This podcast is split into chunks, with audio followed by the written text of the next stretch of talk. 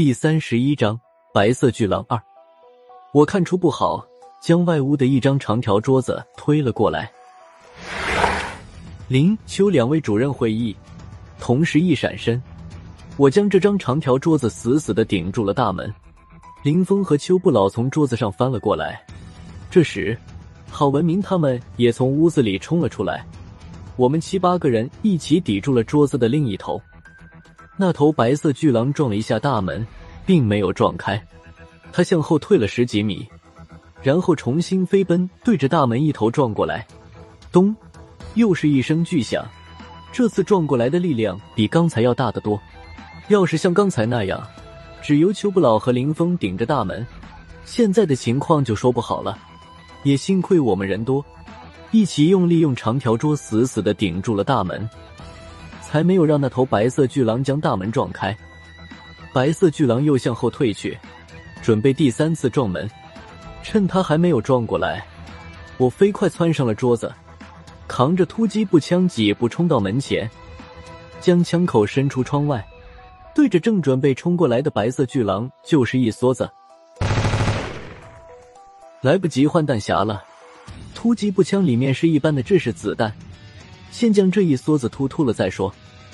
子弹打到白色巨狼身上没有任何效果，他还是低着头冲了过来。轰的一声，白色巨狼又一次狠狠的撞到门上。这次撞门的力道比前几次都要大，大门被撞开了一道缝，但马上又被众人推着桌子挤了回去。即便这样，我还是差一点被震得从桌子上摔下来。白色巨狼又开始向后退去。我迅速的将枪匣卸了下来，正准备换上民调局特制的子弹时，就听孙胖子喊道：“辣子，给你这个，拿它轰那头狼。”说话的时候，孙胖子已经将一根黑黝黝的东西扔了过来。我接住之后才看清，是黄然他们带着的双筒短柄猎枪。眼看白色巨狼又冲了过来。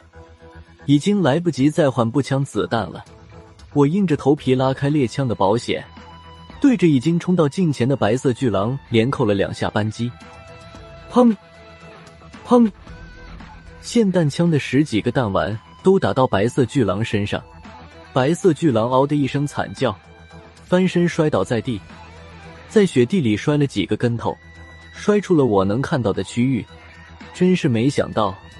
黄然这几把私造货的威力这么大，大圣，给我这种猎枪子弹！我回头朝孙胖子喊道。孙胖子跑回到右侧房间，再出来的时候，手里捧着一把红色的猎枪子弹。辣子，就这么多了，不是我说，弄死那头狼还有富裕。我接过子弹，给猎枪换好子弹后，剩下的都放进了我的兜里。我握着猎枪。在窗口看了半天，也没瞧见那头白色巨狼的影子。趁着个当口，我又将突击步枪换上了民调局特制子弹的弹匣，短柄猎枪不舍得扔掉。好在他的枪管不长，我合上了短柄猎枪的保险，将它别在我的裤腰带后面。我举着突击步枪，又向外面看了一圈，在我能看到的范围之内，别说那头白色巨狼了。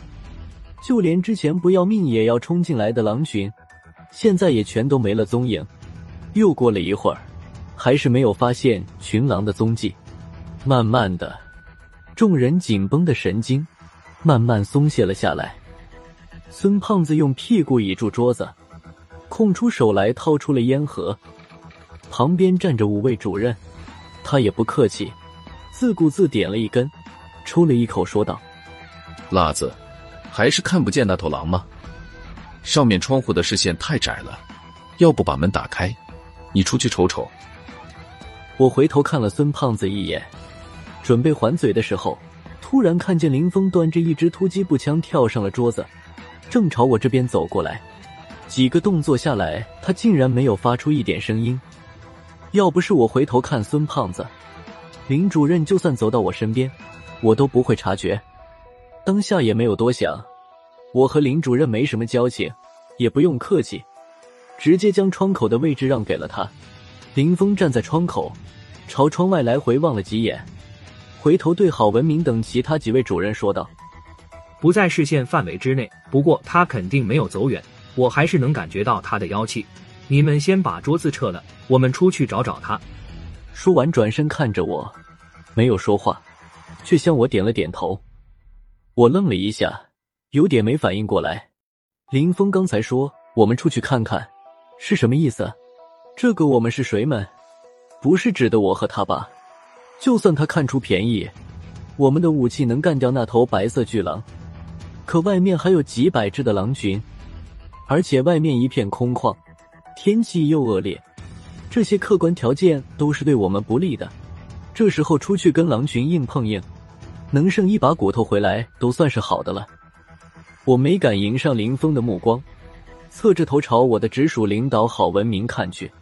郝主任看出了我的心思，他说道：“还是算了吧，那头妖化的狼还好对付，可外面还有几百头灰狼，就算你出去能将那头妖狼解决了，狼群不受控制之后，九成九会攻击你们。